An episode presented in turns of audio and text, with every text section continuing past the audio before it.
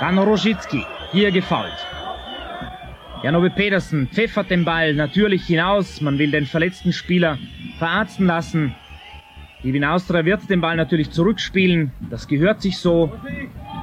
Aufgepasst aber auf Meierleb. Der halt nichts vom Zurückspielen, sondern macht das Tor. Meierleb erzielt aus dieser Situation das Tor und jetzt liegen die Nerven blank. Lars Unger hat da Heinz Hochhauser attackiert auf der Austria-Bank. Während Meierleb jubelt die Bregenzer vollkommen außer sich. Ja, ich weiß nicht, was sich der Christian Meyerleb dabei gedacht hat. Äh, eine grobe, eine wirklich äußerst grobe Unsportlichkeit von Meyerleb. Und nämlich nicht nur, dass er den Ball äh, gespielt hat, obwohl er eigentlich zurückgespielt werden hätte sollen, fairerweise, wie es üblich ist, zu den Bregenzer, nachdem ein Bregenzer verletzt äh, liegen geblieben ist, war es auch noch dazu ein Heinz, das Tor, das war mit dem Oberarm mitgenommen. Also so ein bisschen ein Tor wie seinerzeit Diego Maradona. Jetzt geht alles drunter und drüber hier im Casino-Stadion. Nächste Attacke, Golemans. Der Bregenzer Libero, auch er gelb-rot. Unglaublich, die dritte rote Karte inzwischen in diesem Spiel.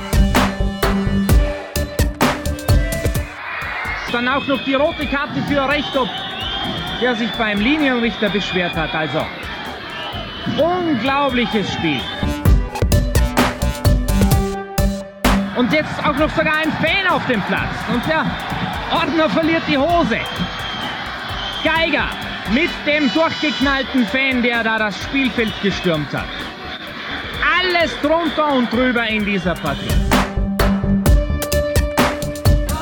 Das ist die Entscheidung, das 4 zu 1 für die Wiener Austria. Aber was für ein Spiel. Drei gelb-rote Karten, eine rote Karte. Ein mehr als umstrittenes Tor von Christian Meyerleb und der Schiedsrichter muss in die Kabine begleitet werden. Und da gibt es natürlich viel Diskussionsstoff nach diesem Spiel. Die Austria gewinnt in Bregenz mit 4 zu 1. Die Fans waren dermaßen aufgebracht, dass die Gendarmerie den Taxidienst übernehmen musste. Von den Schiedsrichtern wollte Bregenz Sportdirektor Owe Flint lieber nichts mehr wissen. Sie verließen das Stadion weit später. Ich muss Ihnen ehrlich sagen, wir arbeiten seriös in einem kleinen Verein, um zu überleben, riskieren Kopf und Kragen. Trainer stehen unter Druck in den Medien. Was diese drei Herren, ich möchte gerne sehen, um sie die Courage haben, zu sagen, gut, wir haben Fehler gemacht. Es sind Undiszipliniertheiten bei den Bregenzer Spielern vorkommen und ein außergewöhnliches Tor von der Austria, das noch länger für Diskussionsstopp sorgen wird. Ich bin mir keiner Schuld bewusst.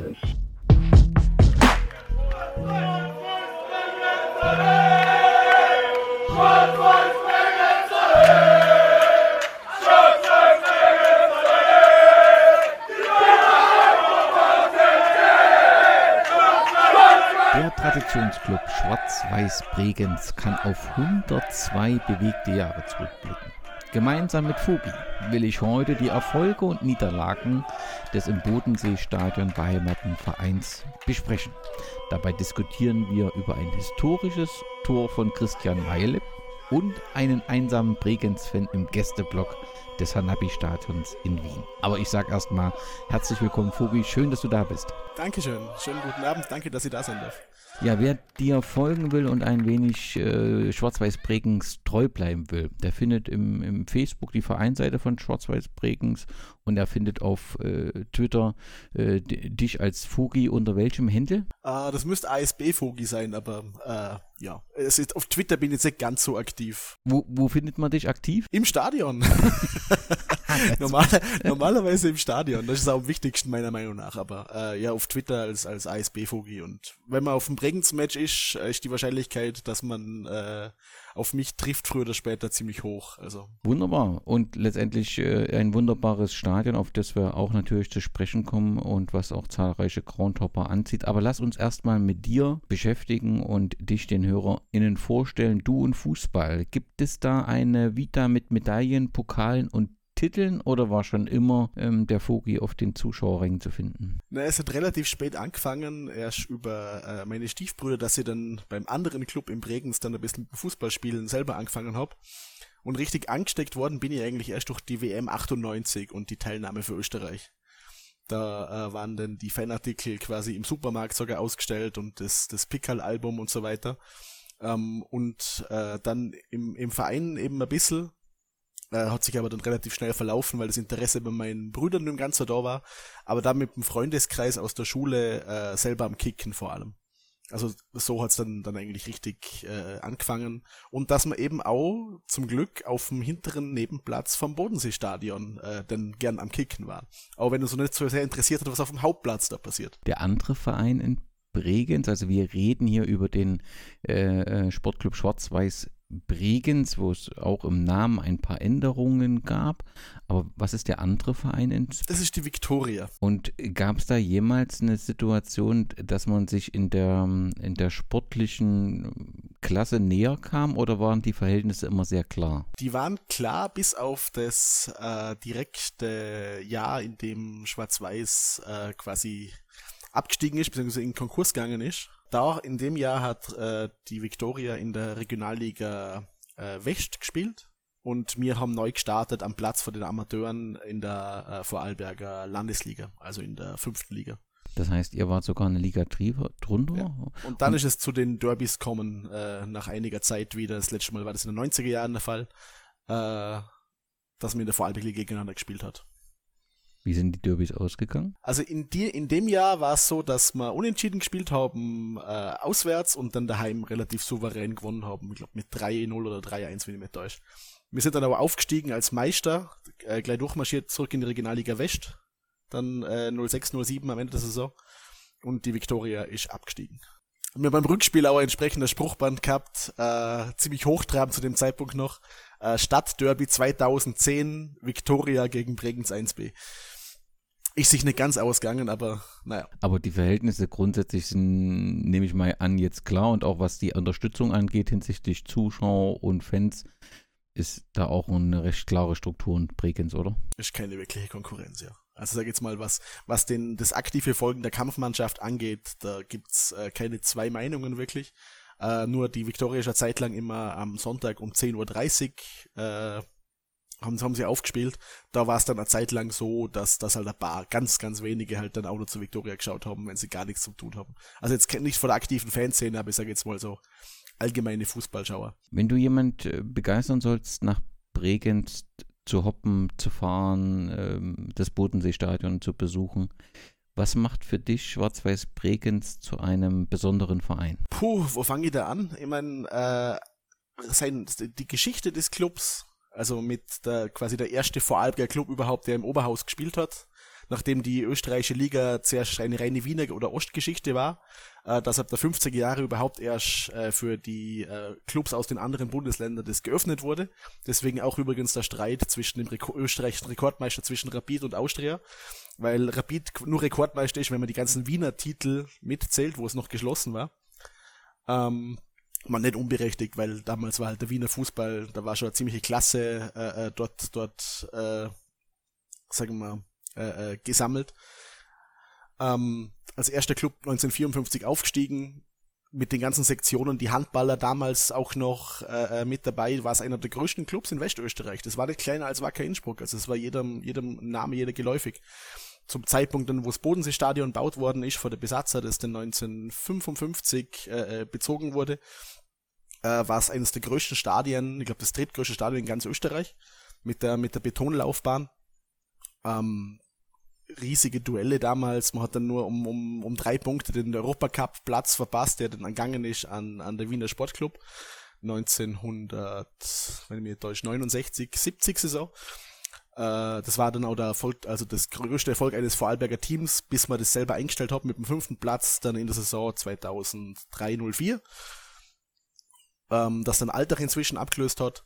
Und einfach, was, was, was mich am, am sehr, sehr fasziniert hat, war äh, der, der, der Platz, in dem in Bregenz schon immer Fußball gespielt worden ist. Sogar schon 1908 war immer äh, das Bodenseestadion. Also immer an diesem Platz wird seit schon inzwischen 115 Jahren Fußball gespielt.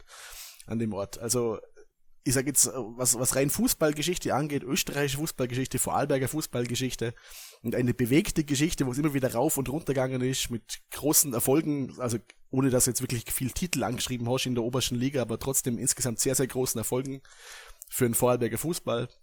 Eine belebte Geschichte, wo es nicht immer nur ganz oben war oder ganz unten war, sondern sehr viel dazwischen, Achterbahnfahrt. Und am, ich sage mal, schönsten Platz, wo man sich vorstellen kann, zwischen See, zwischen Pfänder, dem Hausberg, zum quasi das Tor zu, zu den Alpen.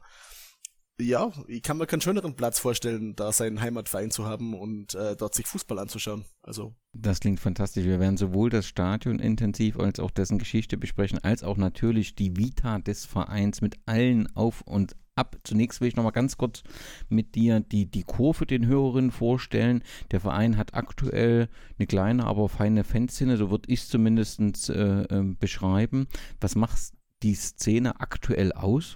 Ich würde sagen, ihre Treue und wahrscheinlich auch ein bisschen das Durchschnittsalter. Äh, und dass es halt eben nicht so häufig vorkommt, überhaupt im Unterhaus in Österreich und speziell in Vorarlberg, dass es aktive Szene gibt.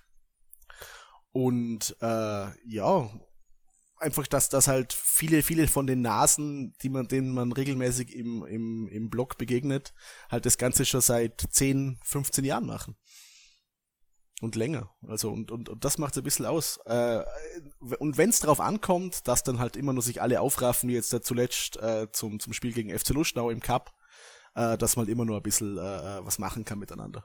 Wie groß kann man sich die Szene aktuell vorstellen, wenn jetzt so ein Derby ist? Also wie viel könnt ihr ziehen? Also jetzt mal an regelmäßigen Leuten, die jetzt bei, bei, bei uns im Sektor stehen, das, das pendelt sich dann so zwischen, äh, sagen wir, 15, 10, 15 Leuten ein, wenn es mal schlechtere Matches sind, auch weniger. Äh, aber wenn wir wirklich dann alle Alten nochmal noch kommen und sich aufraffen, äh, dann kann, sind schon 30 bis dann auch schon bis zu 50 Leute.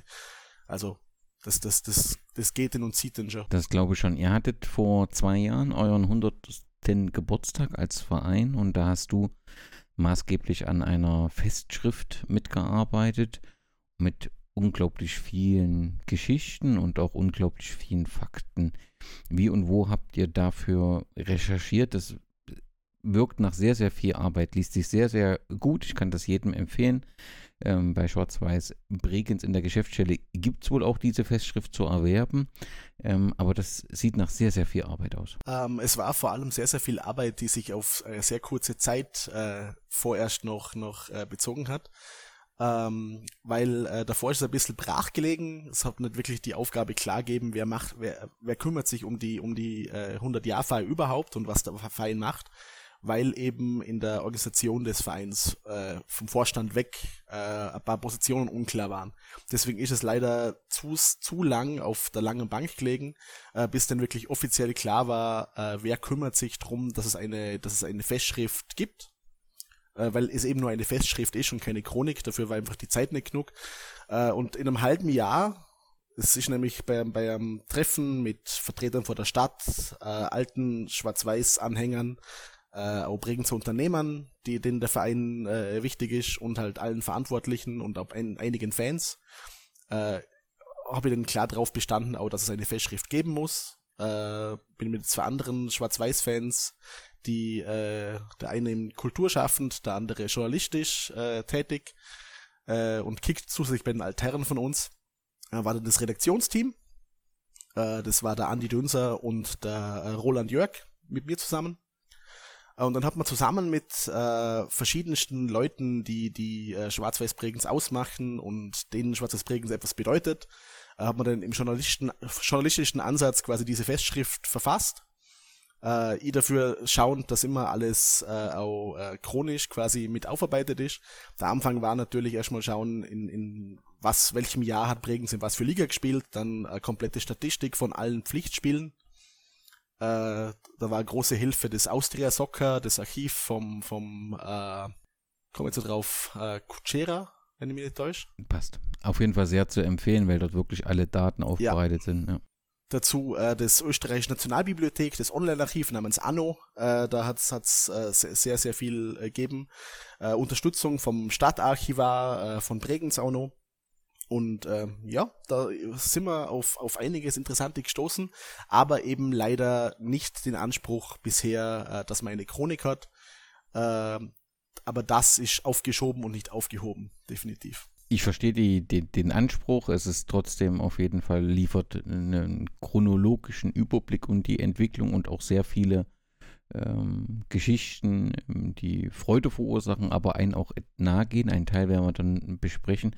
Vielleicht zum Start noch ganz kurz ähm, für diejenigen, diejenigen, die jetzt äh, den Podcast hören und natürlich schon ihren Sommerurlaub im nächsten Jahr planen.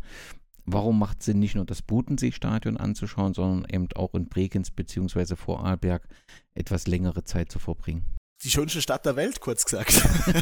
du, äh, äh, der, der, der, Pfänder, der Pfänder zeigt einem gerade noch mehr, was man sich alles anschauen kann im 360-Grad-Blick oben auf unser Hausberg, wo man mit der Pfänderbahn noch super hinkommt oder die Sportlichen raufspazieren können. Äh, nachdem er das gemacht hat, innerhalb von 15 bzw. 20 Minuten ist man gleich wieder am See, kann sich gemütlich ins, ins kühle Nass stoß, äh, stürzen. Äh, gemütlich mit, mit Blick auf den See äh, ein wunderbares Bier genießen, äh, vielleicht bei den Festspielen vorbeischauen, bei den Bregenzern, die ja auch äh, dem einen oder anderen ein Begriff sein werden, äh, und sich dann äh, davor noch nachmittags im Bodenseestadion ein Spiel von Schwarz-Weiß Bregenz anzuschauen. Und ganz Vorarlberg, und ganz Vorarlberg natürlich, äh, ja, im Bregenzer Wald aus, auch ein paar super Plätze anzuschauen. Ich sage jetzt mal zum Beispiel Bizau, äh, äh, bietet sich sehr an, überhaupt alle Plätze im Bregenzer Wald. Fraxern ist ein sehr, sehr kultiger Platz, äh, den es anzuschauen gibt. Große, traditionsreiche Sportstätten, auch ältere, wie zum Beispiel du in Rankweil hast, das Untersteinstadion in Bludensau. Äh, die Baustelle, äh, die bald erneuert werden soll, anscheinend von äh, den grünen Luschis.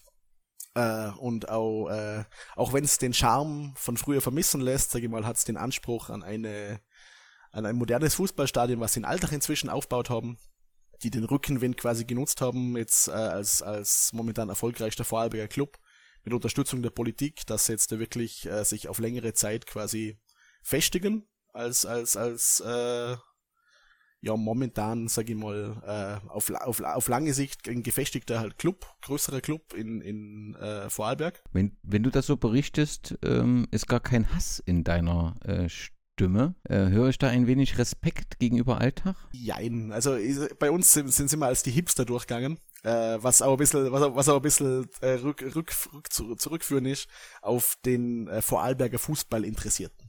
Der Vorarlberger Fußballinteressierte ist gerade dort, äh, wo äh, erfolgreich Fußball gespielt wird. Da geht man am Freitag nach Lustenau, schaut sich am Samstag dann Regionalliga in Bregenz an und geht dann am Sonntag in Alltag Bundesliga anschauen. Und ein paar, und ein paar dieser, dieser Leute, wenn es dann irgendwie ein Schlusserlebnis gibt, die bleiben dann auch länger beim Club. Aber was ich jetzt bei vielen, sag ich jetzt mal vor allem äh, älteren Jahrgängen, also älteren Jahrgängen, sag für mich jetzt sagen wir so zwischen äh, Mitte 40, 50-Jährigen, die dann in Bregenz auch Bundesliga erlebt haben, äh, während dann Austria und, und äh, Alltag in der zweiten Liga um einen Aufstieg gekämpft haben, da war ja zeitlang richtig viel los im Vorarlberger Fußball ähm, also für die, für die Größe des Bundeslands und die Einwohnerzahl, äh, dass, dass die halt auch ein bisschen äh, angefressen waren auf Bregenz, dass dann halt einfach das so geändert hat und sie halt noch äh, wieder weiterziehen haben müssen. Und dann, ja, aber ich, ich würde jetzt den Verein, ich, ich führe jetzt schon ein bisschen zu weit aus, weißt du, ich würde jetzt den Verein deswegen nie tauschen. Ich fand, das, das macht es ein bisschen aus, so eine Achterbahnfahrt rauf und runter. Das zeichnet den Verein auch in seiner Geschichte aus, dass es immer wieder Hochs und Tiefs geben hat gleichzeitig. Also ich habe mitbekommen, dass es, äh, ich sag mal, eine Freundschaft zwischen Alltag und Austria Lustenau äh, nicht geben wird. So zumindest äh, nehme ich das wahr aus dem Podcast. Man redet immer wieder mit Respekt, aber da ist auf jeden Fall Feuer drin. Gibt es irgendeinen Verein, wo, wenn derjenige aus Schwarz-Weiß Bregenz treffen würde, auch Feuer drin wäre? Also momentan vor allem der FC Dortmund wahrscheinlich. Das, das, war, das war die Interessensgemeinschaft damals, wo man, wo man äh, auch, auch kurz zusammen war, äh, wo viel, äh, sag ich mal, offene Wunden hinterlassen waren.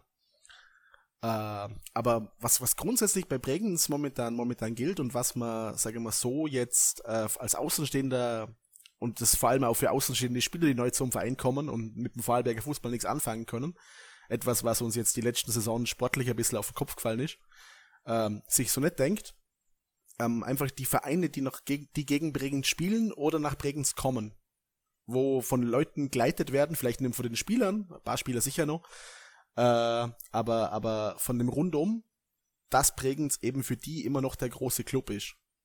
oder halt die, die, die, diese, diese Stellung hat. Und das Spezielle, wenn man gegen Bregenz spielt, dass da immer Feuer automatisch reinkommt. Und dass die Spieler vor uns dann halt auch bereit sein müssen, äh, dass die Gegner kommen mit den, mit den 110, 120, 130 Prozent extra, was reinkommt. Aber sagen wir, was jetzt sich wirklich, wirklich Derby nennen kann, wo ein bisschen Feuer drin ist, das sind, wäre wär Duell gegen FC Dortmund auf jeden Fall. Das wäre äh, aber vor allem aus Respekt geschuldet und aus der, der, dem Alter des Clubs, der FC Luschenau, weil da auch Fans hinter dabei ist. Und das ist vor allem durch das Jahr gemeinsam in der Bundesliga und gerade zu der Anfangszeit, wo, sagen wir mal, aktive Fanszenen entstanden sind, die Ultrakultur angekommen ist in, in, in Vorarlberg, äh, die Spiele gegen Austria Luschenau. Wobei das wahrscheinlich die gerade die jüngere Generation der aktiven Fans äh, das, das nicht mehr so sehen wird. Alltag ist uns eigentlich relativ wurscht und mir sind einer glaub fast nur wurscht, wenn man das so sagen kann. Äh, auch weil halt gerade, sagen wir mal, jetzt, jetzt, jetzt kommt wieder der, der Alte, was über die Jungen schimpft. Das ist wirklich schrecklich, schon mit Anfang 30. Aber ist ja auch ein endloses Ding von den, von den, äh, von in der Ultrakultur, das sich immer wiederholt und äh, die Jungen auf die Werte vergessen. Aber äh, ja, na, man, äh, es, ist auf jeden Fall zu sehen und das werden die anderen Vereine auch wahrscheinlich bestätigen, äh, Bregenz liebt oder hasst man. Also da gibt es irgendwie so Sympathisanten oder ja und passt eh und äh, und, und zwar unabhängig, unabhängig jetzt, ob's jetzt, ob er jetzt Fan ist vor Alltag, vor Austerluschner oder irgendein anderer Amateurclub. Da gibt es entweder Sympathien dafür oder äh, Abneigung dafür. Ich habe noch niemand gemerkt, dem, dem Bregenz, der Fußball interessiert ist, einfach nur egal ist oder das, ja, passt eh. Sondern das, das äh, ist einfach etwas, das polarisiert. Schwarz-Weiß Bregenz. Das merkt man auch daran, wie irgendwer jede Meldung, was aus Bregenz kommt, wegen Neuverpflichtungen jetzt gerade speziell zu sehen, äh, gleich wieder von den Medien irgendwie breit treten wird. Da gibt's immer jemand etwas, der was drüber sagen kann. Und äh, ja, das macht jedes Spiel auch automatisch ein bisschen heißer. Und ihr seid immer im Mittelpunkt des ähm, Interesses, eh, fast egal in, in, in welcher Liga. Und deswegen wollen wir diese spannende Geschichte, die vielleicht eben auch Grund für diese Situation ist, ähm, gemeinsam analysieren. Und wenn ich es richtig gelesen und verstanden habe, dann müssen wir so rund um 1900 ähm, betrachten und müssen ähm, sehen die Nähe gerade ähm, zur Ostschweiz und äh, gerade dort zu St. Gallen dass dort tatsächlich ähm, ja, junge Kaufleute aktiv waren, die eine Schule gründeten, wo dann eben die Schüler ähm, anfingen, Fußball zu spielen und das so auch dann letztendlich nach Bregenz bzw. in den Bodensee Raum schwappte. Kann man das so formulieren? Ist das zutreffend? Kann man auf jeden Fall. Also dass die, die, die, die Wiege des Fußballs äh, im, im Rheintal mit dem FC St. Gallen, das ist definitiv so und dann auch der FC Lustenau, der dann das als allererstes quasi äh, sich, in, sich im, im, im Fußball äh, breit gemacht hat in Vorarlberg. Die als Vorreiter, als ganz klare. Wann kann man dann anfangen, von einem Fußball in Bregenz zu sprechen, von einem organisierten Fußball? Das war ja wahrscheinlich das Bemerkenswerteste, was, was äh, rauskommen ist bei den Recherchen für die Festschrift. Äh, quasi ein geschichtliches, äh, das geschichtliche äh, äh Ereignis quasi für den, für den Vorarlberger Fußball. Und zwar das erste Duell zwischen zwei Vorarlberger Mannschaften. Und zwar im Sommer, ich glaube, was ist Juni oder Juli, äh, 1908, zwischen der zweiten Mannschaft des FC Lustenau und äh, einem damals FC Bregenz genannten Team. Auf dem kleinen Exerzierplatz in Bregenz. Und äh, ich, ich weiß nur genau, wo, wo ich äh, dann den, den dazugehörigen Zeitungsartikel gefunden habe, den in die Gruppe mit den, mit den Vorständen reingeben hat und die quasi vor den Kopf stoßen, was müssen wir jetzt alles absagen? sind, wir, sind, wir, sind wir noch schon elf Jahre drüber quasi. Ähm, das habe ich noch äh, gleich an unseren äh, Stadtarchivar weitergeben. Das hat sich herausgestellt, ähm, dass diese als FC Bregenz auftretende Mannschaft wohl eine Gymnasialauswahl war und Gymnasiasten war es damals verboten, Vereine zu gründen oder sich in Vereinen zu engagieren. Und äh, was sie leider noch nicht haben rausfinden können, was aber für die für die für die endgültige Chronik dann ganz sehr wichtig sein wird, äh, ob damalige Gymnasiasten später bei der Gründung des FC Bregenz auch noch mitbeteiligt waren. Aber es ist sicher nicht auszuschließen, dass da äh, ein paar Kicker dabei waren, die dann später auch bei der Vereinsgründung mit dabei waren. Aber ja, seit 1908 wurde dann auf dem kleinen Exerzierplatz, der immer noch der gleiche, der gleiche Ort ist, äh, wo heute gespielt wird, äh, dort hat das erste Spiel quasi 1908 stattgefunden. Und das ist wirklich, also das ist wirklich was Besonderes, dass dieser Exer Name Exerzierplatz, der wird häufiger auftauchen, weil es komplett über die vielen Jahre komplett dieselbe Stelle ist, an der Fußball in Bregenz äh, gespielt wird. Nun hast du es angesprochen, der FC Bregenz äh, wurde gegründet, also ist ja nach dem Ersten Weltkrieg, wo sich der Fußballsport mehr und mehr dann eben zu einem größeren Phänomen, zu einer ja, Massenbewegung entwickelte. Und in dem Zusammenhang äh, wurde auch bei euch der Fußballclub Bregenz gegründet. Was habt ihr über die Gründungsveranstaltung oder Versammlung in Erfahrung bringen können? Also es war eigentlich mehr, mehr oder weniger das Klassische, was man äh, hört an Aufruf in der, in der jeweiligen Zeitung, äh, ein Vereinsabend und dann die Gründung und eben dann die ersten äh, Testspiele, was man, was man äh, hat äh, im grenznahen Bereich, äh, wo man hingefahren ist und auch das erste Spiel dann äh, vom, vom äh, FC Bregenz. Aber von der Gründungsversammlung selber haben wir jetzt leider direkt nicht so viel mitbekommen. Wisst ihr, wo sie stattgefunden hat? Ah, das war im Gasthaus Austria, wenn ich mir täusche, in, in, in Bregenz. Das, ist das ist das heutige Gösser. Also das gibt es im Prinzip noch, ja?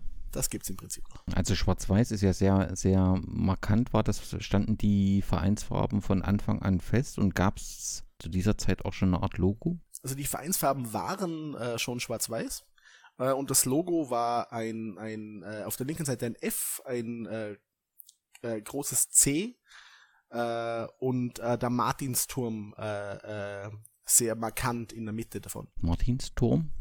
Also der Martinsturm, das ist äh, der größte Zwiebelturm äh, Europas, wenn ich mich täusche, und das ist das äh, Wahrzeichen äh, von Bregenz. Und nach, nach der Gründung blieb das bei einem unorganisierten äh, Wettbewerb. Ich habe eine Zeit lang immer mal gelesen, dass sehr viele Freundschaftsspiele äh, so überhaupt in Österreich ähm, äh, gemacht wurden. War das auch in, in Bregenz der Fall?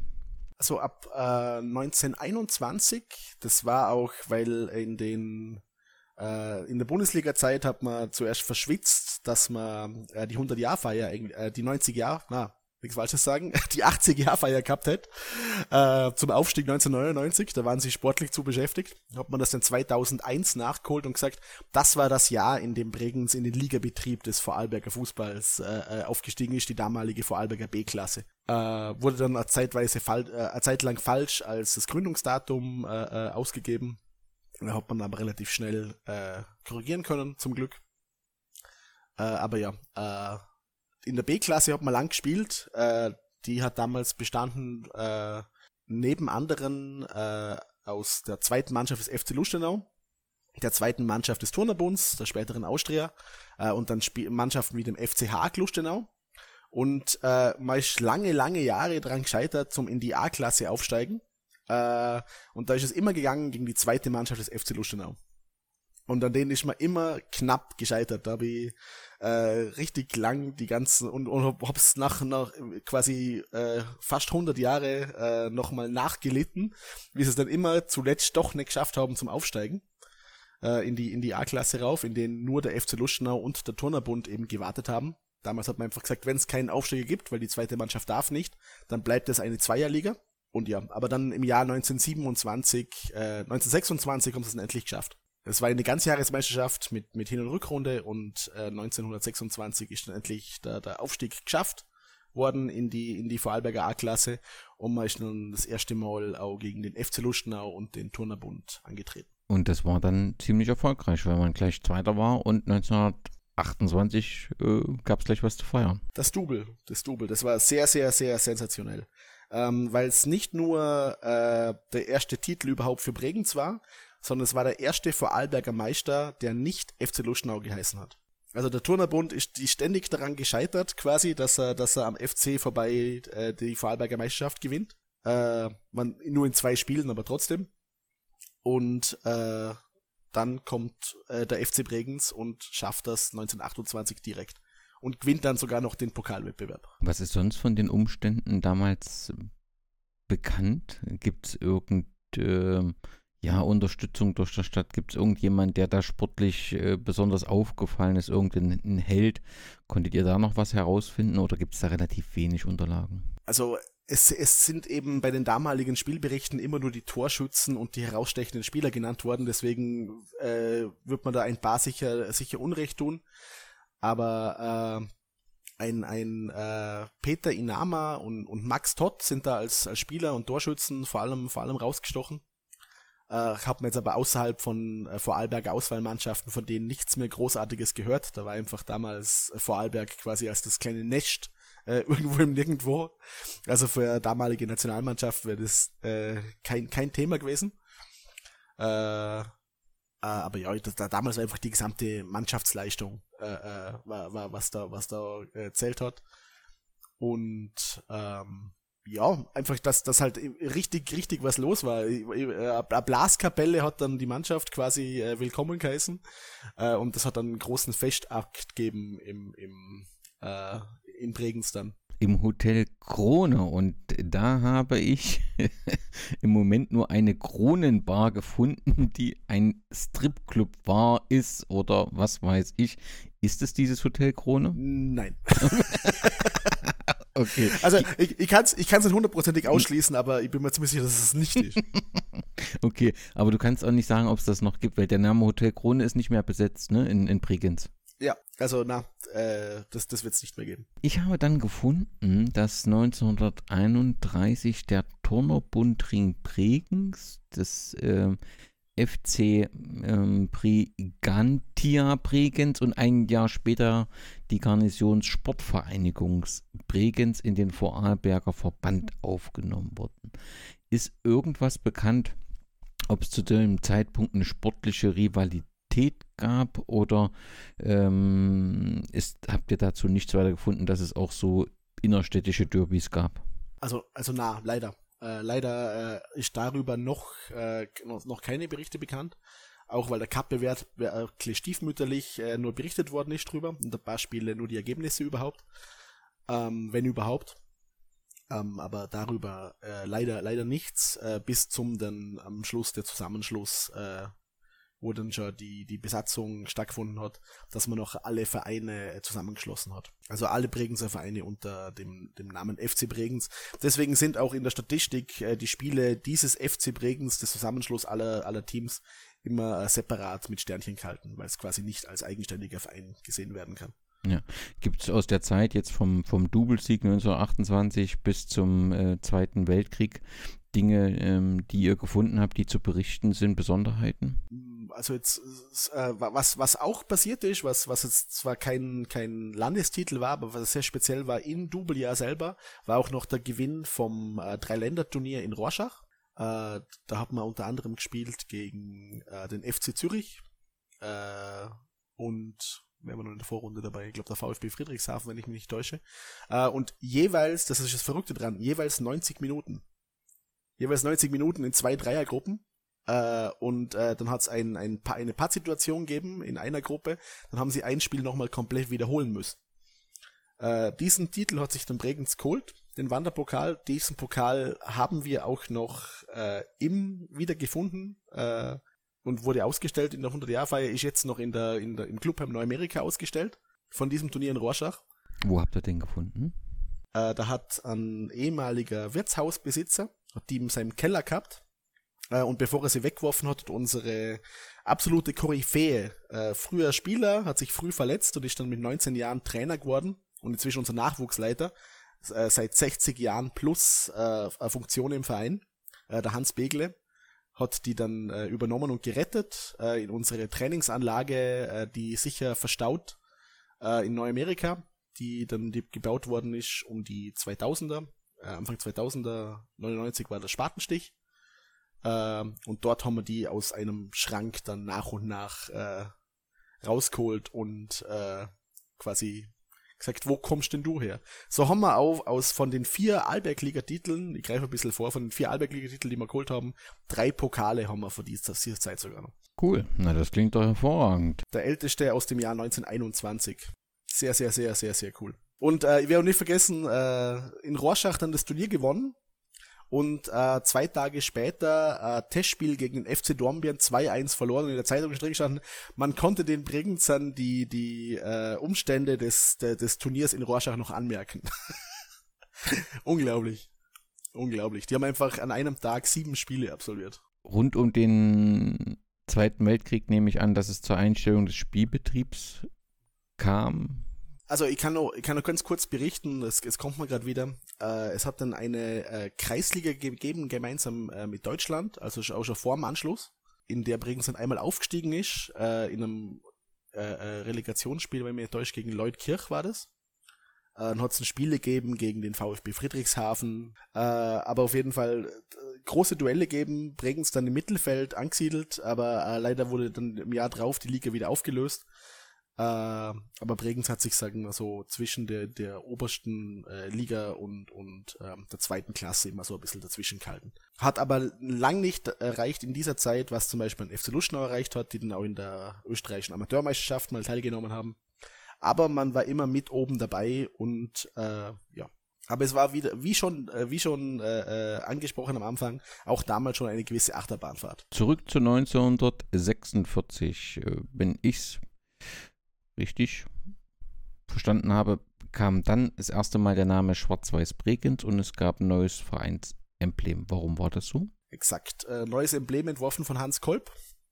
Ähm, es war von den Informationen, die wir jetzt bisher haben, äh, war es so, dass zwar in der, in der Führung des Vereins es Umstellungen gegeben hat, ein, ein wie man der Stadtarchivar gesagt hat, äh, bekannter äh, äh Kommunist, äh, ist auch Präsident gewesen von Bregenz, damals schon vom FC Bregenz nach der Neugründung. Aber die Besatzer haben dann doch darauf bestanden, dass äh, die Vereinsnamen, die so waren vor dem äh, vor, äh, vor dem Krieg oder die umbenannt waren und da eben der FC Bregenz quasi der Bregenzer äh, zusammengefasste Verein war, dass der Name geändert werden muss. Das war ja auch so, dass der FC Lustenau sich in äh, Rapid Lustenau umbenannt hat in der Zeit und so konnten sie halt nachher wieder dann den Vereinsnamen wechseln in äh, FC Lustenau. Und so hat dann der FC Bregenz quasi den Namen geändert in Schwarz-Weiß Bregenz und das bis heute gültige Logo vom Hans Kolb bekommen. Okay, also verstehe ich das richtig, dass man sagt, okay, man wollte sich von den, von den Zeiten unmittelbar vor dem Krieg ja, distanzieren, abkoppeln oder ein Signal setzen, dass man damit nichts mehr zu tun hat. War das der richtig, der Hintergrund so? Äh, ja, ja und nein. Ich muss dazu sagen, zu den handelnden Personen und ihre Rolle im Zweiten Weltkrieg ist noch zu wenig bekannt dass ich, dass ich mir jetzt dazu sehr aus dem Fenster lehnen kann. Das wird auch etwas sein, wo wir in der Chronik nur wirklich sehr nachforschen müssen.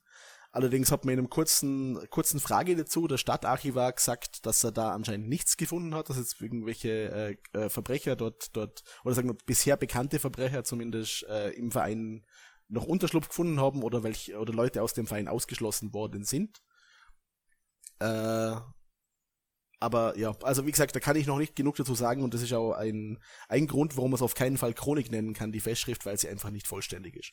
Und das ein, ein, ein, ein Fleck ist, der auf jeden Fall äh, mit Farbe ge gehört gefüllt und da Licht in das, in das Dunkel rein muss. Ja, aber schön, dass du das alles auch im, im Fokus hast. Ähm, ich denke, so eine Chronik wird ja auch nie fertig, sondern man arbeitet da immer wieder und findet immer noch mal was, was man nacharbeiten wird. Aber wenn wir uns in fünf Jahren wieder in diesem Podcast unterhalten, dann werde wär ich dich darüber äh, befragen und ich bin mir sicher, äh, du wirst etwas gefunden haben. Wenn wir dann sportlich schauen, wo spielt denn der Verein nach dem Zweiten Weltkrieg? Also hat auch wieder in der, in der dann schon genannten Vorarlberg-Liga ist angetreten äh, hat sich in einem extrem spannenden Duell äh, gegen den gegen gegen Blau-Weiß Feldkirch äh, nur wegen der Anzahl geschossenen Tore musste sich mit dem zweiten Platz begnügen. Da hat es dann nur nachträglich mit dem Verband ein bisschen ein, ein Wirrwarr geben. Also sehr, sehr, sehr, sehr, sehr spannend. Ähm, ist aber eine der treibenden Kräfte gewesen, auch nach dem, nach dem Zweiten Weltkrieg und war dann mit dabei, als sich endlich der, der österreichische Fußball auch auf Druck und auf, aufgrund von ein paar Testspielen und Testergebnissen, Wacker Wien war zu Gast äh, in, im, im Bodenseestadion zum Beispiel und äh, musste eine klare Niederlage, ich glaube 3 zu 1 gegen, gegen Bregenz äh, einstecken, äh, mit der Aussage vom damaligen äh, Schauspieler, der interviewt worden ist und im Stadion war, ich kann auf den Namen komme jetzt leider gerade drauf, aber sagt er auch, es wird Zeit, dass sich der, der, der österreichische Fußball öffnet äh, für, für den Westen und für die Bundesländer. Äh, und dann wurde eben die, die äh, Alberg-Liga gegründet. Äh, gemeinsam mit der Tauernliga. Äh, die haben nachher einen Sieger ausgespielt. Äh, und der Sieger dieser Liga hat dann gegen den dritten der zweiten Division, die bestanden hat dann aus äh, Niederösterreich, der Steiermark und weiteren Wiener Clubs äh, den Aufstieg in die damalige Staatsliga A ausgespielt. Und in dieser, in dieser Albergliga hat Bregenz äh, in fünf Jahren diese viermal gewonnen, auch vor Wacker Innsbruck.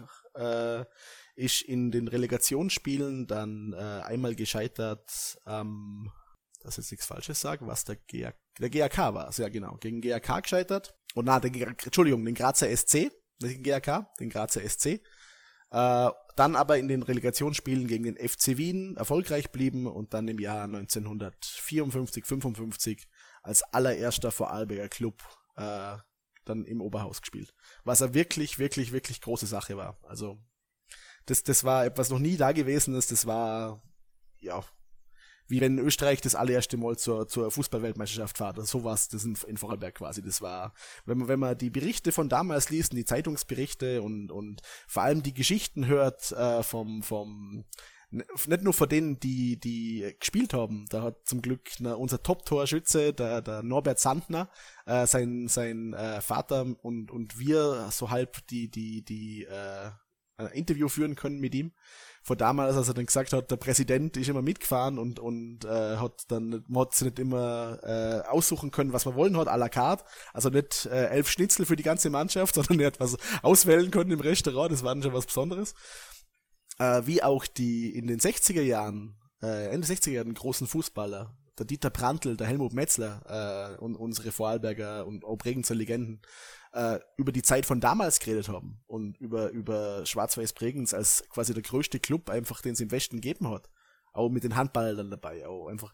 Das war äh, bis zu dem Zeitpunkt, wo dann Wacker Innsbruck in den, in, in den 70er Jahren äh, äh, Meister geworden ist und dann quasi durch den Swarovski-Erben groß Geld gemacht hat, war das kein Unterschied zwischen den beiden Clubs. Das war einfach ein riesen, riesen Club im Westen, äh, der jedem ein Begriff war. Und und äh, diese dieses diese erste dieses allererste Mal in Vollberg Club im Oberhaus ja das von dem kann man sich heute natürlich nichts mehr kaufen äh, und das wird auch im Club auch gerne als Vorwurf gemacht aber das kann dem Club auch keiner nehmen. Und und äh, das war damals einfach etwas wenn wenn man die Berichte von damals liest ich erzähle nur davon mir kommt die Gänsehaut weil es einfach ein extremer Schritt war. Äh, äh, und ja kann man sich kann man sich schwer vorstellen äh, äh, wie, wie das so war, gerade äh, sag mal in Deutschland, dass das äh, komplett man vielleicht, wenn da wie, wie der Ost, wie die Ostclubs quasi in der Bundesliga mitgespielt haben, vielleicht, das kannst du mal wahrscheinlich eher sagen, Danny. Äh, aber aber äh, nach der nach der Öffnung dann das halt quasi äh, vier Jahre später, fünf Jahre später dann ein Vorarlberger Club im, im Oberhaus spielt und das allererste Mal Rapid kommt und Austria Wien und, und 15.000 Zuschauer im Bodenseestadion sind. Das ist sehr, sehr beeindruckend gewesen. Das heißt, damals, zu diesem Zeitpunkt war Bregenz das fußballerische Zentrum in Vorarlberg und alle schauten nach Bregenz. Was, was war der Grund dafür? War in Bregenz eine große Wirtschaftskraft, ein großer Aufbruch? War das Glück durch die Zusammenstellung der Mannschaft? Könnt ihr da etwas sagen, was, was dazu führte, dass der Fußball sich so erfolgreich in Bregenz entwickelte? Also da, da die Spieler von damals sehr viel über, über äh, die, die damaligen Vereinsleitungen geredet haben, äh, war das sicher auch so, dass da eine gewisse Finanzkraft dahinter war, aber auch, dass man einfach mit ein paar richtig, richtig talentierten Spielern äh, äh, gesegnet war. An, an, äh, an Walter Spiegel zum Beispiel, der dann auch noch, äh, nachdem Bregenz wieder runterkommen ist, äh, viel für den Verein gemacht hat. Eben an Norbert Sandner, äh, einfach eine sehr, sehr starke Mannschaft. Äh, ein sehr, sehr guter Jahrgang, äh, die eine gute Einheit waren. Und äh, ja, aber da kann ich, das ist auch noch ein bisschen zu äh, äh, jung oder zu wenig Information, dass ich jetzt zu viel drüber sagen kann. Aber eine Mischung aus eben klar Finanzkraft, aber auch einfach aus guten Spielern, die aus Bregenz kommen sind.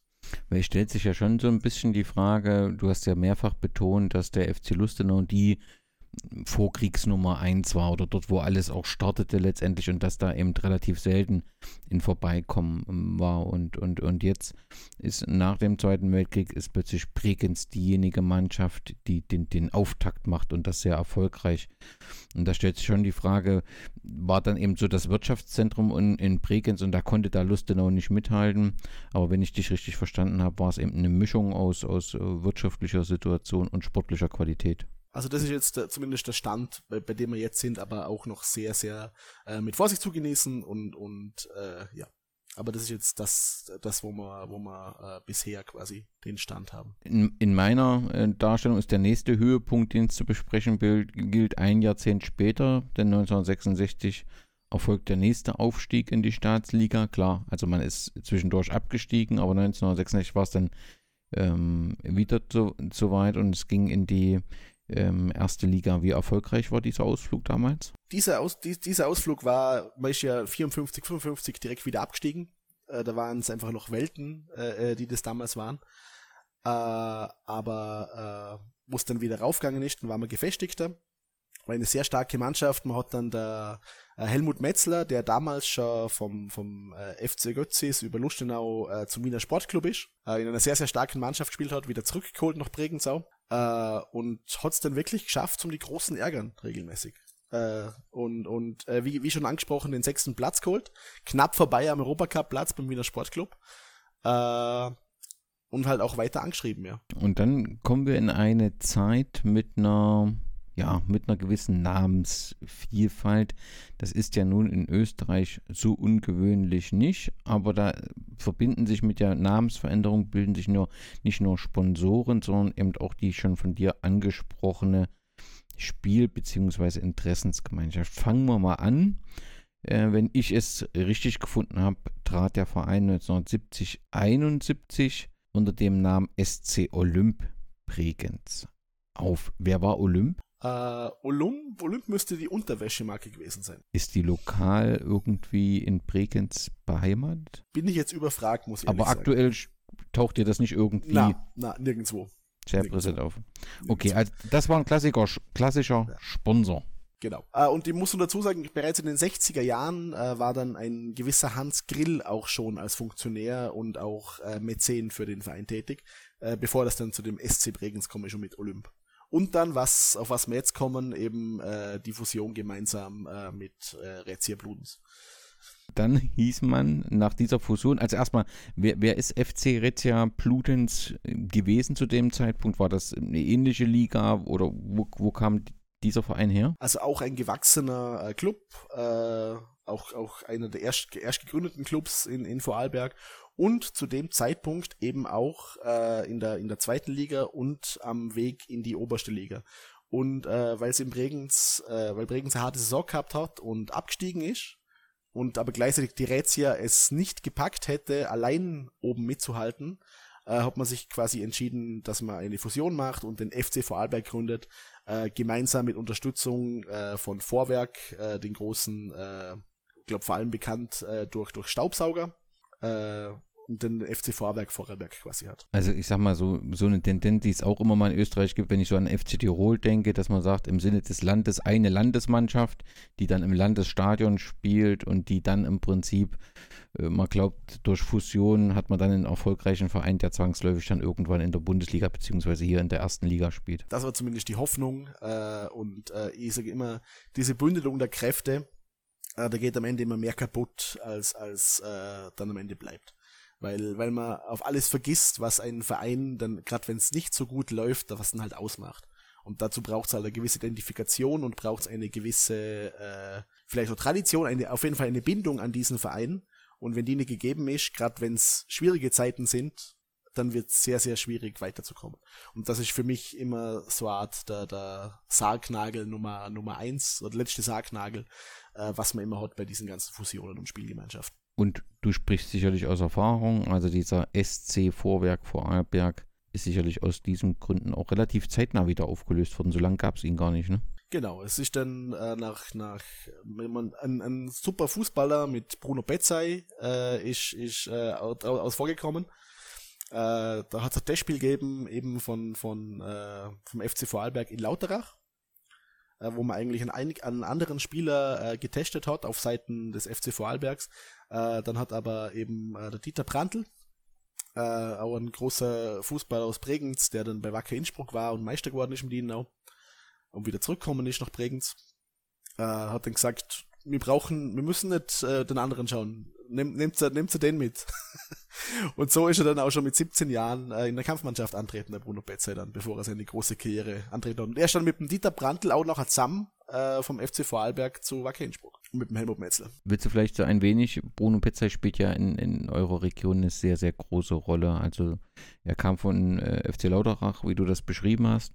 Und ähm, es gibt heute die Bruno Gala, also es ist eine sehr zentrale Figur gewesen. Kannst du kurz die Geschichte hinter ihm erläutern? Ja, man einfach ein, ein sehr, sehr, sehr toll, toller Spieler, talentierter Spieler, äh, FC Vorarlberg mit, mit 17 Jahren dann entdeckt und in, der, in, in jungen Jahren in der Staatsliga auf sich aufmerksam gemacht. Äh, zum Wacker Innsbruck, was auf einem sehr, sehr aufsteigenden Ast war, nachher mitgenommen worden äh, mit, mit den äh, Spielern Dieter Prantl und Helmut Metzer war, glaube ich, auch dabei.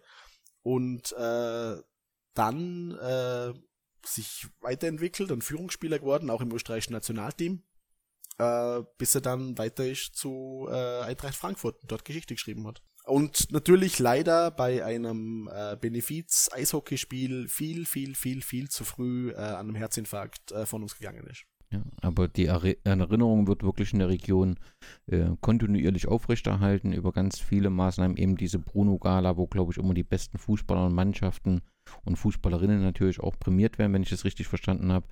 Also das ist in, würde ich das so hoch bezeichnen, wenn ich sage, das ist so ein, so ein Fußballheld der Region. Also das Gefühl. Doch, definitiv. Na, überhaupt nicht. Also Bruno Betzai ist, sage ich, jedem Fußballinteressierten Vorarlberger ein Begriff.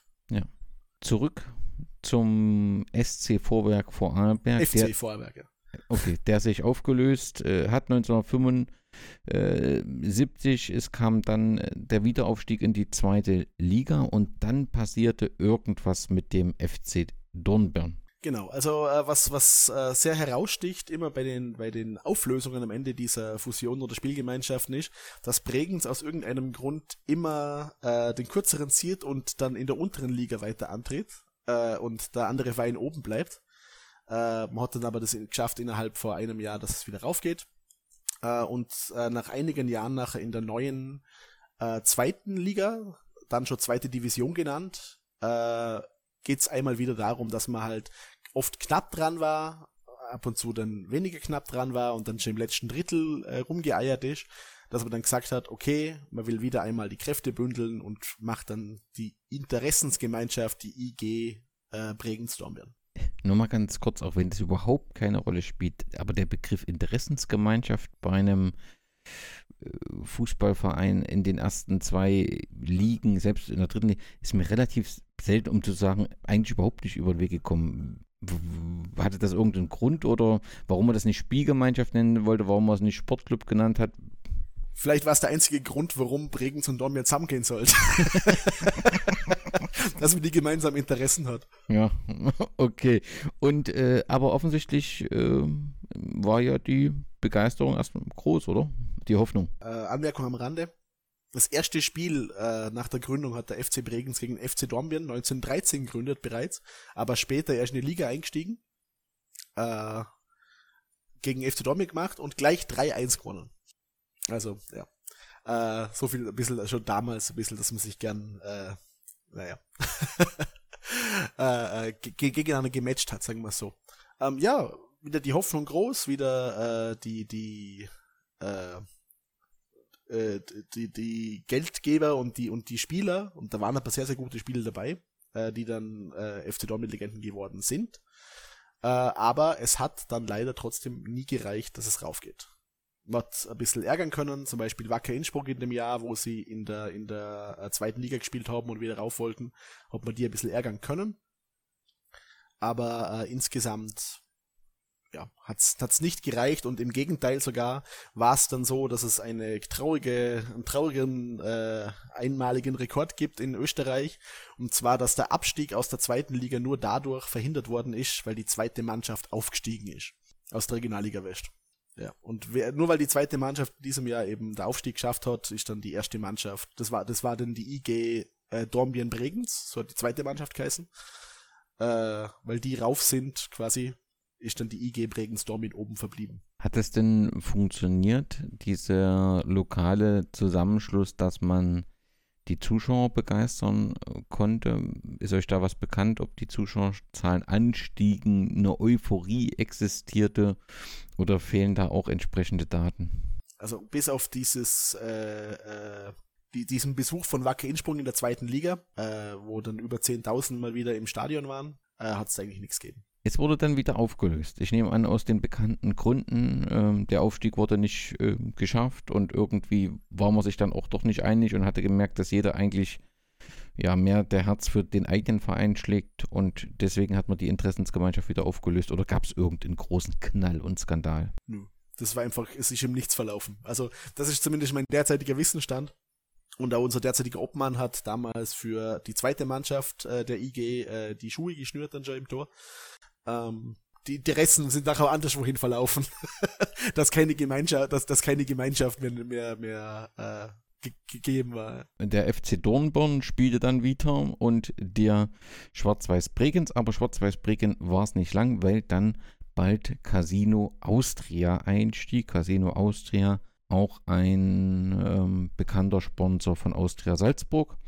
Ähm, das spielt dann auch nochmal eine Rolle, weil die beiden äh, Casinos ein wichtiges Spiel zusammen haben zu einer späteren Zeitpunkt. Aber ja, Casino steht für ja eine sehr bewegte Zeit oder der Name Casino äh, Schwarz-Weiß Bregenz steht für eine sehr bewegte Zeit. Definitiv, definitiv. Und äh, man Casinos dazu auch noch das Stadion beim GAK. Also da waren sie sowieso im Sport sehr, sehr tief drin in, in Österreich. Ähm, man hat dann 1994 auch schon als eben Casino Schwarz-Weiß Bregenz äh, das Stadion äh, renoviert und neu gebaut. Die alte Haupttribüne, äh, die alte Haupttribüne abgerissen, da ist man dann an Viktoriaplatz gezogen. Äh, das war übrigens, äh, außer der Zeit, wo in den 20er Jahren noch, 1920er Jahren, äh, der Platz versumpft war äh, und man deswegen noch Lindau hat umziehen müssen für, für ein paar Spiele äh, war das erst die zweite Zeit, wo Bregenz dann außer bei während den Spielgemeinschaften umzogen ist. Da hat man am Viktoriaplatz dann gespielt. Seine Regionalliga West Spiele für äh, ein Jahr. Äh, und dann äh, in der, nachdem er in der Regionalliga West übrigens im, im gleichen Modus oder sehr ähnlichen Modus wie jetzt in der Elite-Liga, äh, dass man es dann geschafft hat zum Aufsteigen in die zweite Division, da, damals erste Division, äh, dass man nachher in dieser neuen, äh, also es war zum allerersten Mal dann eine Zehnerliga, das war dann diese zwei Zehnerligen, die man, die man in Österreich eingeführt hat, neu, diese, diese Ligen, äh, Ligenreform. War es eine, eine 16er Liga, die zweite Division, wie zuvor noch in den 80er Jahren. Und dass man dann in der ersten Division äh, in der neuen Zehnerliga den Meistertitel geholt hat und dann am Ende 99, 2000 äh, nach äh, über 20 Jahren es wieder zurück raufgeschafft hat ins Oberhaus.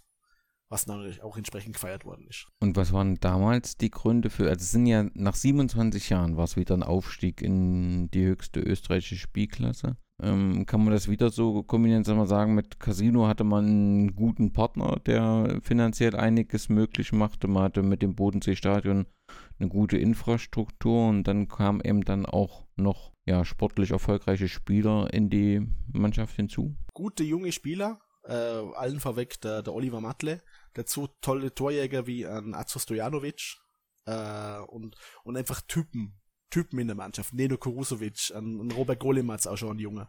Äh, und an Peter Assion als Trainer, der äh, quasi die Vorarbeit geleistet hat äh, und dann der jetzt immer noch im Verein äh, oder wieder im Verein äh, involvierte Srdan Gemaljewitsch als zweite Mannschaftstrainer dann die erste übernommen und äh, dann so sehr, sehr, sehr souverän den Meistertitel in der zweiten Liga eingesagt hat.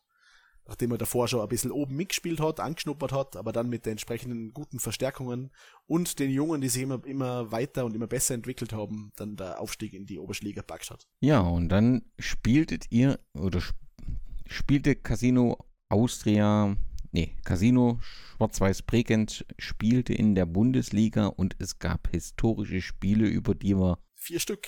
Erzählt, wieso vier Stück? Welche? Na, halt, äh, also historisch insofern, weil halt zwei Vorarlberger Teams im Oberhaus waren. Und das war, das, das war auch ein bisschen leppers, weil äh, das war ja überhaupt der erste, äh, das erste Mal in der Bundesliga für die grünen Luschis. Mit entsprechendem Hype dahinter. Die haben es ewig lang versucht, waren, waren auch sehr lange in der zweiten Liga, haben es aber im Gegensatz zu den großen Namen zu dem Zeitpunkt, eben äh, Schwarz-Weiß Bregenz, FC Dornbirn, auch die Rätia, äh, nie raufgeschafft. Und dann eben haben sie es dann 1997 äh, raufgeschafft. Und Bregenz ist dann quasi nachgekommen. Das hat ein bisschen, das hat ein bisschen, äh, äh, wie soll ich sagen, dem, dem Hype äh, geschadet, sagen wir zumindest auf Seiten von Schwarz-Weiß, weil, weil, weil man sagt, ja, man, Austria war ja vorher schon dort und hat so super, äh, äh super äh, Zuschauerzahlen gehabt, über 10.000, wo Rapid kommen ist. Sage ich, ja, das mag schon sein, oder? Nur, das war halt das allererste Mal in der Vorarlberger Fußballgeschichte, dass über 10.000 Leute äh, zu, am Spiel zwischen zwei Vorarlberger Mannschaften gegangen sind. Und ich bezweifle, dass das irgendwann nochmal so zu, zu, so einem Hype kommt wie damals. Nicht nur deswegen, weil keins der neuen Stadien so viele Leute fassen kann, was sie jetzt gebaut haben, sondern einfach, weil es damals äh, war der Fußball für die in Anführungszeichen kleineren Clubs mit den damaligen taktischen Ausrichtungen, taktischen Mitteln äh, und Trainingsmethoden vor allem, da war der Unterschied zwischen groß und klein um einiges größer als heute meiner Meinung nach. Und da war einfach das ganze Bundesliga, in der Bundesliga spielen immer nur ein Abenteuer. Also ich habe das äh, bis zum, zum Abstieg dann 2004, 2005 immer als großes Abenteuer wahrgenommen. Nicht nur als Fan, sondern einfach überhaupt, dass man halt gegen die Großen quasi spielen kann. Äh, und, und dass in diesem Abenteuer dann auf einmal zwei Vorarlberger Mannschaften mit auftauchen und mitspielen. Das wird was sehr, sehr Besonderes. Und ich werde auch nie vergessen, wie beim, nur als, nur nicht komplett Fan, aber einfach nur als Interessierter dann auf der Seite bei, bei auf der Stahlrohrtribüne in, in Luschnau dran gehängt bin äh, und mir das Spiel angeschaut habe. Unglaublich. Unglaublich, was das an Leute bewegt hat. Also nehmen wir nur noch mal die, die Hörerinnen aus Deutschland mit, die nicht ganz tagtäglich im Vorarlberg äh, sind. Die grünen Luschis, wie du sie nennst, ist Austria Lustenau aktuell Tabellenführer in der Liga 2. Hier mit euch zusammen, mit Schwarz-Weiß Bregenz zusammen in der Bundesliga. Wie sind die Derbys ausgegangen? Um, erst einmal verloren. Erst einmal verloren. Aber das Wichtige war, ihr Top-Torjäger, der, der, der Erik Rektop, wurde ihnen abgeluchst in der, in der Winterpause. Und zwar ging er nach Bregenz. Und hat sie dann quasi im Alleingang, nicht im Alleingang, aber doch äh, abgeschossen. Und das letzte war dann ein 4 zu 0 Auswärtserfolg äh, von Schwarz-Weiß Bregenz auswärts im Reichshofstadion, der dann den Abstieg für der Austria quasi besiegelt hat. Äh, und man hat einiges an brennenden Austria-Luschnau-Schals vorm Stadion gesehen, wo wir gesagt haben, so, das war's. Nicht, nie wieder Austria, ich gehe jetzt nach Bregenz Bundesliga schauen. Aber ich, ich, bin mir fast sicher, dass äh, die meisten, die das gemacht haben und auch nach Bregenz gekommen sind, kein Spiel von Bregenz dann gesehen haben, nach die, nachdem die Neugründung war. Da kommen wir noch hin zu dieser Neugründung. Ich will noch mal bei den besonderen, bei einem besonderen Spiel im Jahr 2000. Es ist der neunte Spieltag oder die neunte Runde der Bundesliga. Und äh, Schwarz-Weiß Bregenz spielt im Casino-Stadion für vor 5700 Zuschauern, die alle hohen Puls haben und hohen Blutdruck gegen Austria Wien. und ähm, das war der 26. August und der damalige Austrianer Christian Meyerlepp erzielte ein Tor, das auch als das Meyerlepp-Tor äh, in die Geschichte äh, einging. Kannst du uns dieses Spiel, die Situation, die Umstände und auch die Emotionen etwas näher bringen? Also wie schon gesagt, äh, die, die Spiele gegen die großen anderen Clubs in der Bundesliga und halt speziell gegen die Wiener Clubs, äh, die waren äh, ein Abenteuer. Und immer wenn die Wiener Clubs kommen und auch wenn die Austria kommt, ist einiges los im Stadion. Und Austria Wien hat nicht wirklich eine schlechte Mannschaft gehabt zu dem Zeitpunkt.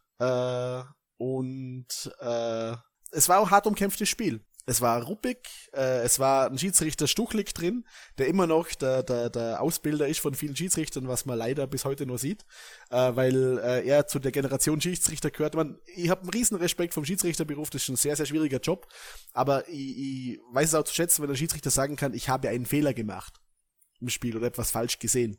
Weil auch Fußballer machen Fehler, dann können auch Schiedsrichter Fehler machen. Das ist okay. Nur der Herr Stuchlik gehört zu der Reihe Schiedsrichter, die äh, keine, sich keiner, keiner Fehler bewusst sind. Äh, und äh, ja. Äh, wie auch in diesem also, Spiel dann, ne? Also wie, auch in, wie auch in diesem Spiel. und, und äh, ja, es kommt zu einer Verletzung. Der Spieler Chiri Rosicki, äh, na, wer hat sich verletzt? Also ein Bregenzer Spieler ist, ist angeschlagen. Äh, wir haben, also es steht 1 zu 1. Es steht 1 zu 1. Der spätere Trainer äh, im Laden Posavic erzielt das 1 zu 1 für Bregenz. Äh, dann eine Verletzung, der Ball wird rausgespielt. Klassisch, wie es damals immer war. Äh, Einwurf und äh, äh, der Ball wird zu Bregenz zurückgespielt. Ein weiter hoher Ball über alle hinweg. Und alle denken jetzt so, Bregenz kriegt den Ball und kann nochmal neu angreifen. Dann lauft der Christian Meyerlepp dazwischen, nimmt den Ball mit der Hand mit oder wieder, wieder Rainer Parias ja gesagt hat, es war sogar noch Hands. Genau, Hands, genau. äh, und und äh, nimmt den Ball mit und schiebt ihn ins Tor rein. Und wird dann auf dem Weg zurück beim Jubeln vor allen Trägen zu Spielern angegangen. Unser Kapitän, der Lars Unger, der, der, der Walter, Walter äh, Hörmann, der Trainer von der Austria fast äh, attackieren. Und ja, halt nur, nur das größte Remi Demi und mir auf, auf der Tribüne damals äh, hängen schon am Zaun und alle Bierbecher fliegen rein, die es gibt. Und also unglaublich.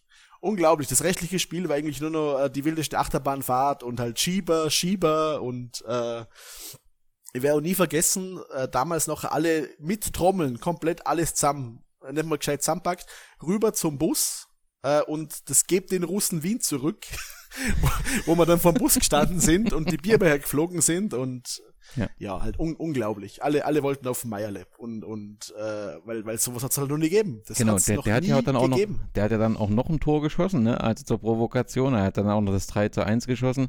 Dann gab es eben nochmal äh, eine rote Karte für eben den von dir vor uns genannten Rektop äh, wegen Beleidigung. Also da war alles drin und dann ähm, ja, kanalisierte sich das alles vor, den, vor dem ähm, Bus äh, von Austria Wien, wo im Prinzip es kaum möglich war, ohne Bierdusche in diesen Bus zu kommen. Ja, es war, es war unglaublich. Es war einfach unglaublich. Man, man, hat, man hat noch Wochen später, es hat in Bregenz kein anderes Thema gegeben als das auch, auch die Aussagen, was dann tätigt worden sind von den Wienern, äh, vor allem, sagen wir, sagen wir, spielen wir da Fußball oder sind wir da im Wilden Westen und, und, und, und so und so Späße. Das war, war unglaublich.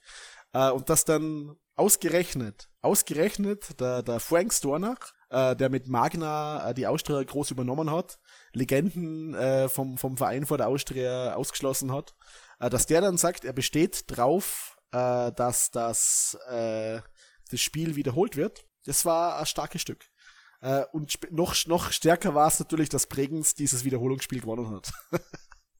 das, das, wissen, das wissen ja die meisten nicht, weil halt nur das Skandalspiel und, und schön und gut, aber dieses, dieses Wiederholungsspiel hat Bregenz gewonnen. Wie viele Zuschauer, weißt du das damals? Waren das ähnlich viele Zuschauer? Es war unter der Woche, deswegen waren es automatisch weniger, ich glaube 4200 oder so, aber ja.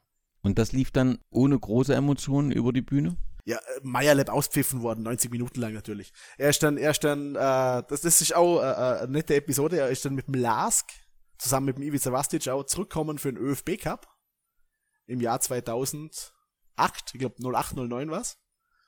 Äh, und auspfiffen worden natürlich 90 Minuten lang. Und wir, man, wir, singen, wir singen jetzt noch, äh, wenn, wenn es an, an, an, an Foul, äh, also an, an verletzten Spieler gibt und man das Spiel bald zurückspielt, singt mir bis heute noch siehst du Meierlab, so wird das gemacht.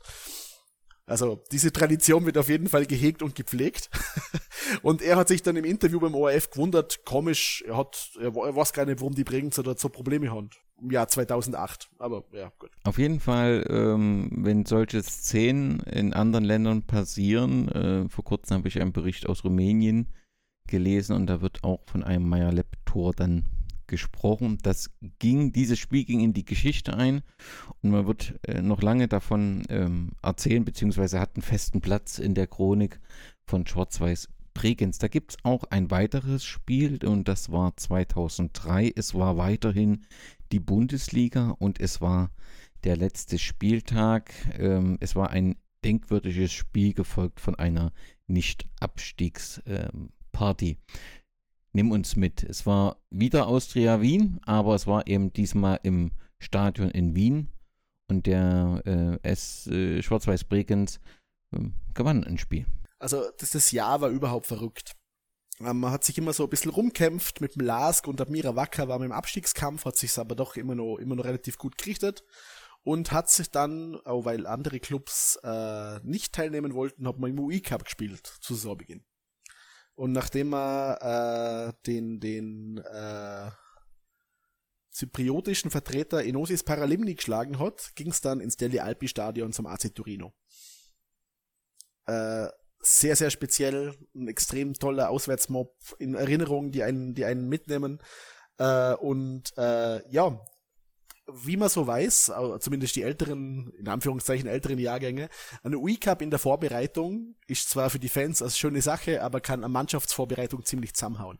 Und auch im Anbetracht dessen äh, war es eine sehr, sehr schwierige Saison für den Verein. Äh, der Erfolgstrainer Rainer Hörgel äh, musste gehen, nachdem er unseren Ersatzgoalie äh, spielen hat lassen bei am Cup-Spiel gegen Hartberg. Äh, und mir noch im Elferschießen am Ende verloren habe und ist ersetzt worden durch Regi van Acker.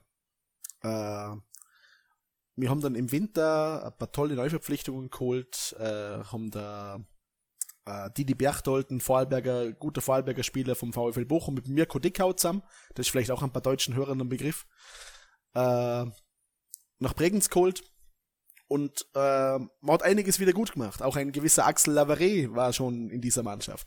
Wir haben nämlich einen, einen norwegischen Torjäger gehabt namens Thomas Ambrosius, der stand damals für die Rekordsumme, wenn mir täuscht, vor 10 äh, Millionen Schilling oder 7 Millionen Schilling. Äh, werden in Euro äh, so, was sind das, 800.000 Euro sowas. Äh, ist zum FC Kärnten gewechselt und denkt, oh Gott, so einen finden wir nie wieder. Und dann ist der Axel Lavare an Bodensee gewechselt. Äh, und der Axel Lavare war auch der, der Tore geschossen hat am Fließband, der in einem Spiel fünf Tore gegen Austria Salzburg erzielt hat, nachdem es zur Pause noch 1-1 gestanden ist. Äh, und äh, aber es war eine sehr schwierige Saison. Und dann war es so, dass der, der SV Ried, der im, im, äh, im Winter noch auf dem fünften Tabellenplatz gestanden ist, äh, hat am vorletzten Spieltag in Bregenz gastiert. Äh, Bregenz hat gewonnen. Aber Axel Lavare, äh, unser Top-Torjäger, hat sich eine Gelbsperre eingehandelt. Mir sind zwei Punkte äh, hinter, der S hinter der SV Ried. Die spielt daheim am letzten Spieltag gegen Admira Wacker, die sich mit einem Heimsieg äh, gegen Sturm Graz den Nichtabstieg gesichert hat. So. Natürlich, man geht vom Schlimmsten aus als Vorarlberger, wo wird die Admira wohl lieber hinfahren? Nach Ried natürlich und nicht, nicht nach Vorarlberg, weil es viel weiter weg ist. Äh, und wir spielen auswärts beim feststehenden Meister Austria Wien, die, ein, die eine Top-Mannschaft haben, äh, und äh, natürlich äh, Meisterfeier feiern wollen. Ich als junger 15-Jähriger auf meiner ersten Auswärtsfahrt nach Wien. Äh, wir sind nachher noch mit dem Taxi mit ein paar Kollegen äh, noch, noch zum, zum Happelstadion gefahren, dass wir es halt nochmal anschauen quasi, so Art auf, auf Abschiedstour, weil wirklich dran glaubt haben wir nicht. Wir haben zwar verkauft, aber wir sind eigentlich ohne wirklichen Stürmer noch nach Wien gefahren und haben einfach gehofft, dass es halt, dass es halt was wird. Ähm, die Hoffnung stirbt ja bekanntlich zuletzt. Äh, 5 Euro ins Phrasenschwein. Äh, aber aber äh, ein wirklicher Glauben hat's nicht gegeben. Es war Hoffnung da natürlich und äh, natürlich halt äh, sich alles letzte aus, aus dem Leib schreien, aber, aber ja. Dann stehen wir da in Wien im Gästesektor. Die Mannschaft läuft auf, äh, Austria Wien druckt so wie erwartet, äh, kann aber kein Tor erzielen. Wir stehen relativ sicher. Aber eben offensiv nichts und wir müssen gewinnen bei der Austria. Und wir sind im Eck auf der, wenn man es heute im Fernsehen anschaut, die Spiele bei Austria Wien, sind wir quasi auf der Gegentribüne äh, ganz rechts auf der Seite. Äh, wo jetzt die Fantribüne für Austria Wien ist, war damals nur eine große Stahlrohrtribüne und bei größeren Spielen der Gästesektor. Ähm, wir waren auf, am Ende von der Sitzplatztribüne. Und plötzlich, dort war damals die Anzeigetafel und plötzlich geht dort ein Licht auf. Toralarm. Admira Wacker führt in Ried. Das war das allererste Mal wahrscheinlich, dass man sich so gedacht hat, so, krass, wir brauchen ein Tor, dann sind wir nicht abgestiegen. Und dann wieder Toralarm. 2 zu 0 für Admira Wacker. Das war kurz, kurz, relativ kurz vor der, vor der Halbzeitpause. Und plötzlich, äh, im, es spielt sich alles in, auf der anderen Hälfte ab. Also alles auf der linken, von, vom Fernsehen aus gesehen auf der linken Hälfte. Dann fangt der Mirko Dickhaut einen Ball ab, äh, und spielt einen weiten Pass vor.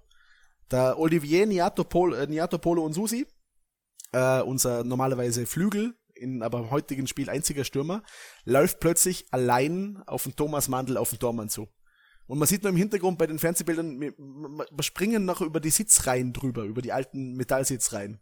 Der macht nur an der Strafraumgrenze vom Tormann direkten Übersteiger und schiebt den Ball ins lange Eck rein.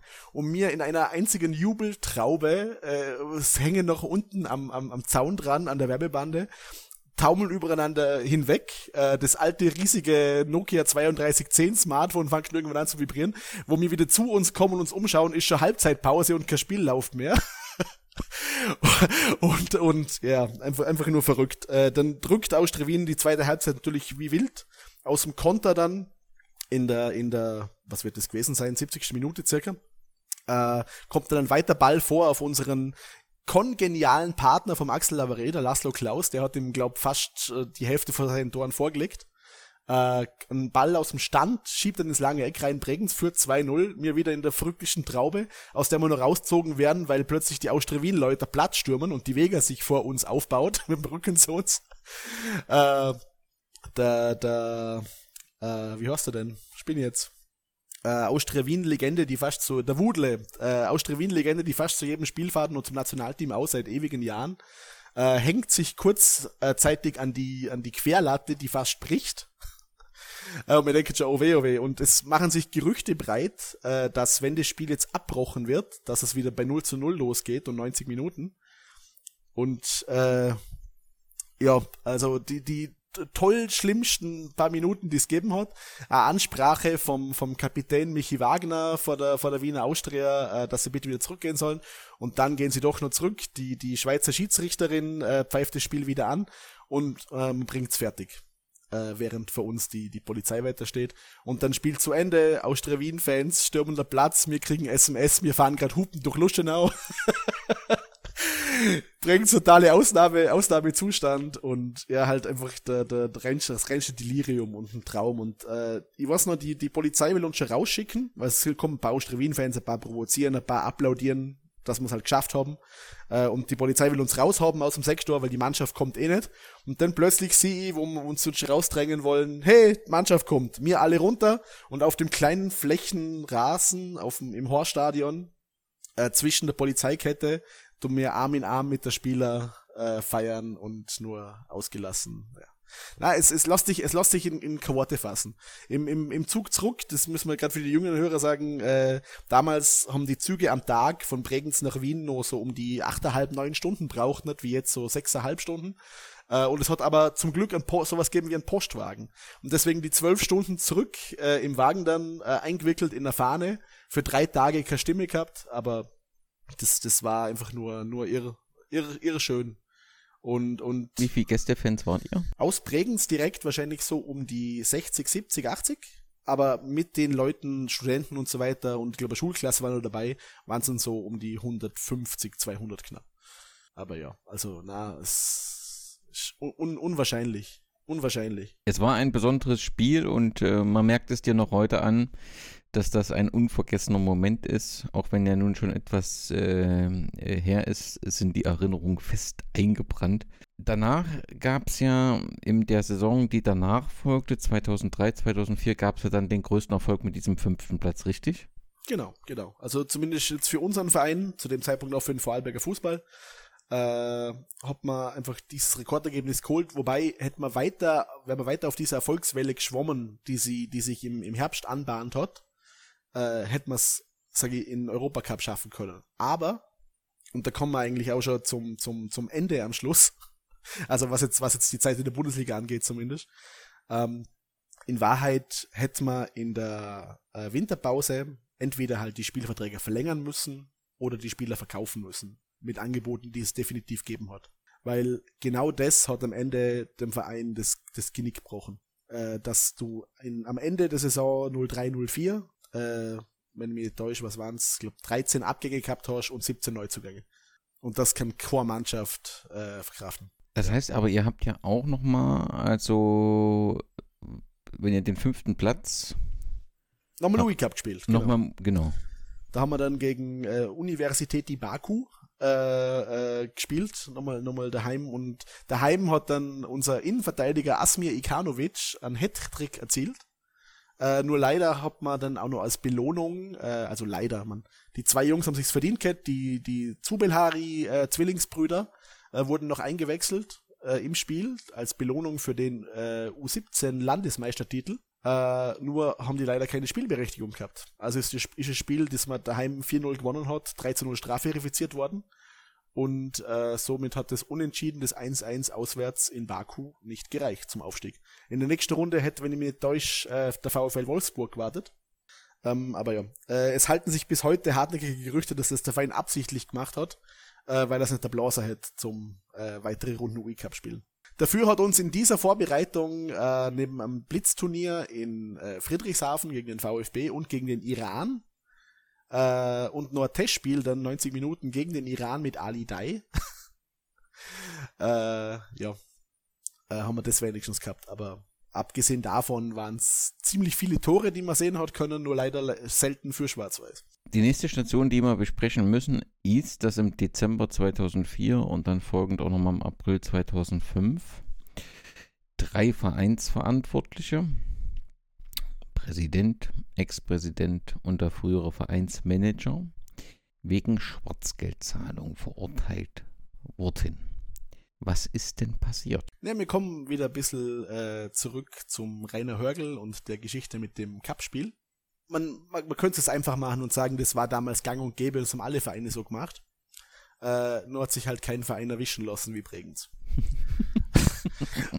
und äh, na, man, muss ganz grundsätzlich sagen, äh, wenn wir jetzt zum Präsident kommen, zum Hans Grill, äh, der hat, wie gesagt, schon in der 60er Jahre einiges an eigenem Geld ausgeben für Bregenz, äh, war aber ein Choleriker.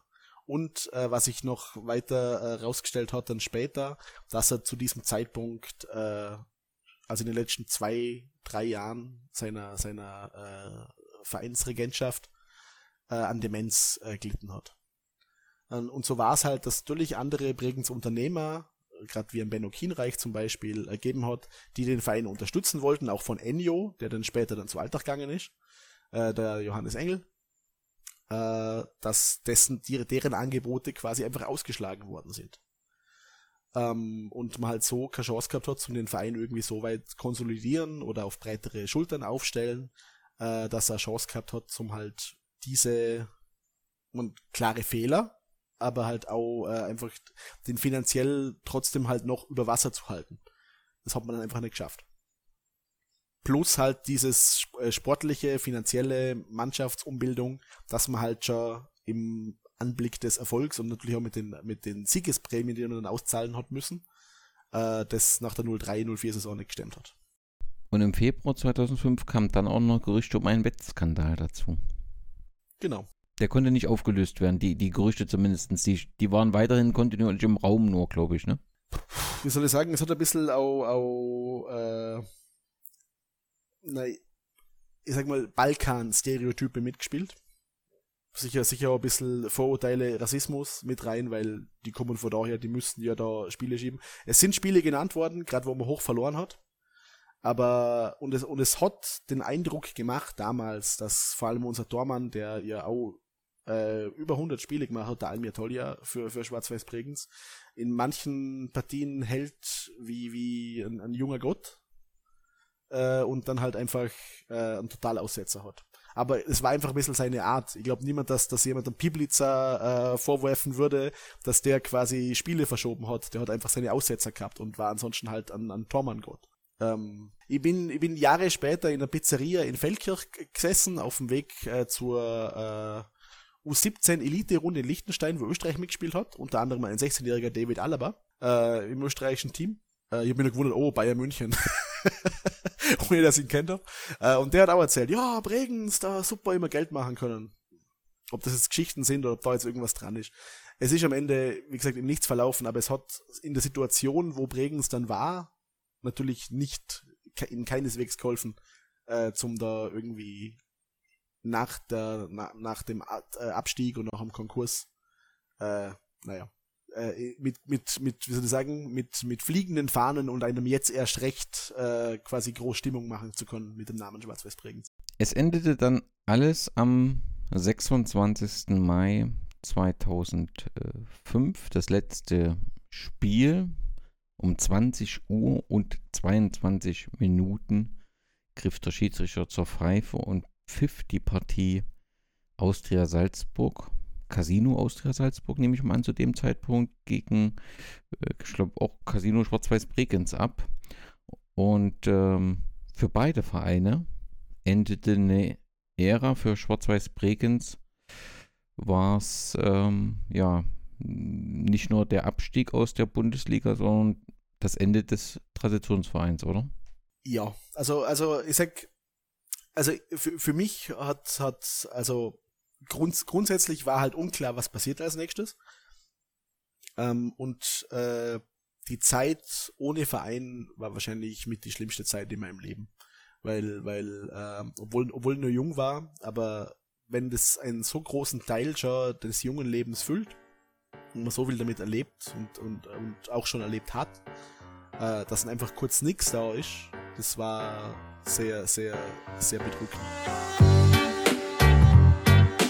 Das war der erste Teil des Podcasts zur Geschichte von Schwarz-Weiß Bregenz. Im zweiten Teil werden wir über den Neustart berichten, der zunächst in Blau und Weiß bekannt, sowie die Geschichte des Bodenseestadions vorstellen. Ich freue mich dann auch, Dennis Blaser begrüßen zu dürfen, der viele Jahre in Bayern, im Nordosten Deutschlands, aber auch in Thüringen gespielt hat und im vergangenen halben Jahr die Schuhe hier im Bodenseestadion in Bregenz schnürte. Bis dahin wäre ich euch dankbar für Kritik, Lob über die sozialen Medien, Verbesserungs- oder Themenvorschläge an info@brennpunkt-orange.de. Bleibt uns gewogen und herzlichen Dank.